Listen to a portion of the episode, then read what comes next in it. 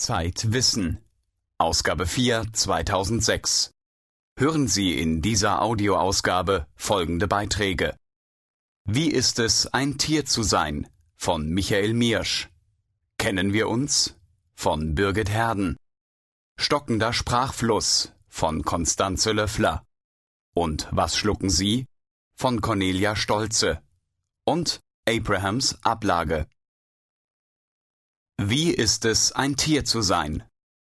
Sind Tiere wirklich so schlau, wie viele Menschen glauben? Was wir für Intelligenz halten, könnte einfach nur Spezialistentum sein. Ein Text von Michael Miersch. Missy war schon fast fünf Jahre alt, als ihre Fähigkeiten entdeckt wurden. Eines Tages fragte ihre Besitzerin Mildred Probert ein Nachbarskind nach seinem Alter. Das Kind schwieg, aber Missy bellte dreimal. Drei. Das stimmte. Da wandte sich Mrs. Probert an Missy. Wie alt bist du denn selbst? Die Terrierhündin bellte viermal. Und auf die Frage, wie alt sie nächste Woche sein werde, gab sie fünfmal laut. Ebenfalls korrekt. Von da an war Missy nicht mehr zu bremsen. Bellend las sie Registriernummern von Dollarnoten ab und erriet die Geburtsdaten der Besucher, die zu ihr nach Denver pilgerten. Sie sagte den Ausgang der Präsidentschaftswahl von 1964 voraus, und schließlich kläffte sie ihr eigenes Todesdatum. Missys fantastische Talente haben nur einen Haken. Außer Artikeln in PSI-Büchern und auf esoterischen Websites gibt es keine Belege für ihre übernatürlichen Fähigkeiten, auch nicht für die Wahrheitstreue von Mrs. Probert. Mangelnde Beweise diskreditieren viele Berichte über Begabungen von Tieren. Geschichten wie die von Missy gibt es viele, von rechnenden Pferden bis zu philosophierenden Gorillas. Seit es Zeitungen gibt, sind sie voll mit Berichten über Geistesgrößen im Tierreich. Im Fernsehzeitalter führt Kai Pflaume klavierspielende Katzen und geschwätzige Papageien vor. Und via E-Mail reisen Internetkurzfilme über gewitzte Tiere so schnell um die Welt wie Gerüchte.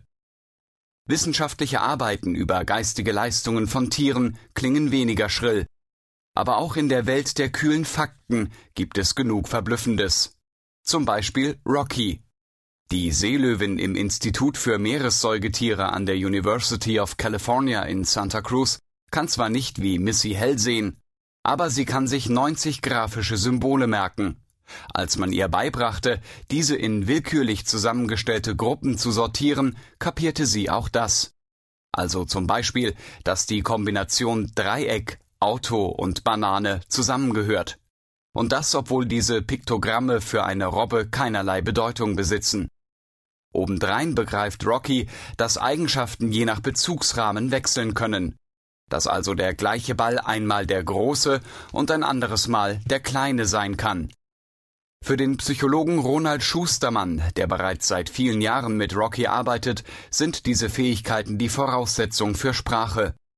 Nur weil Menschen diesen Denkvorgang beherrschen, können sie einen realen Ball mit dem Wort Ball identifizieren. Grundsätzlich spricht kaum noch ein Wissenschaftler höheren Tieren ein gewisses Denkvermögen ab.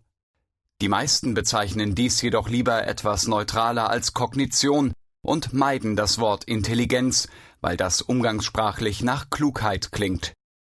Die Debatte über das mentale Innenleben von Tieren findet in einem semantischen Dschungel statt.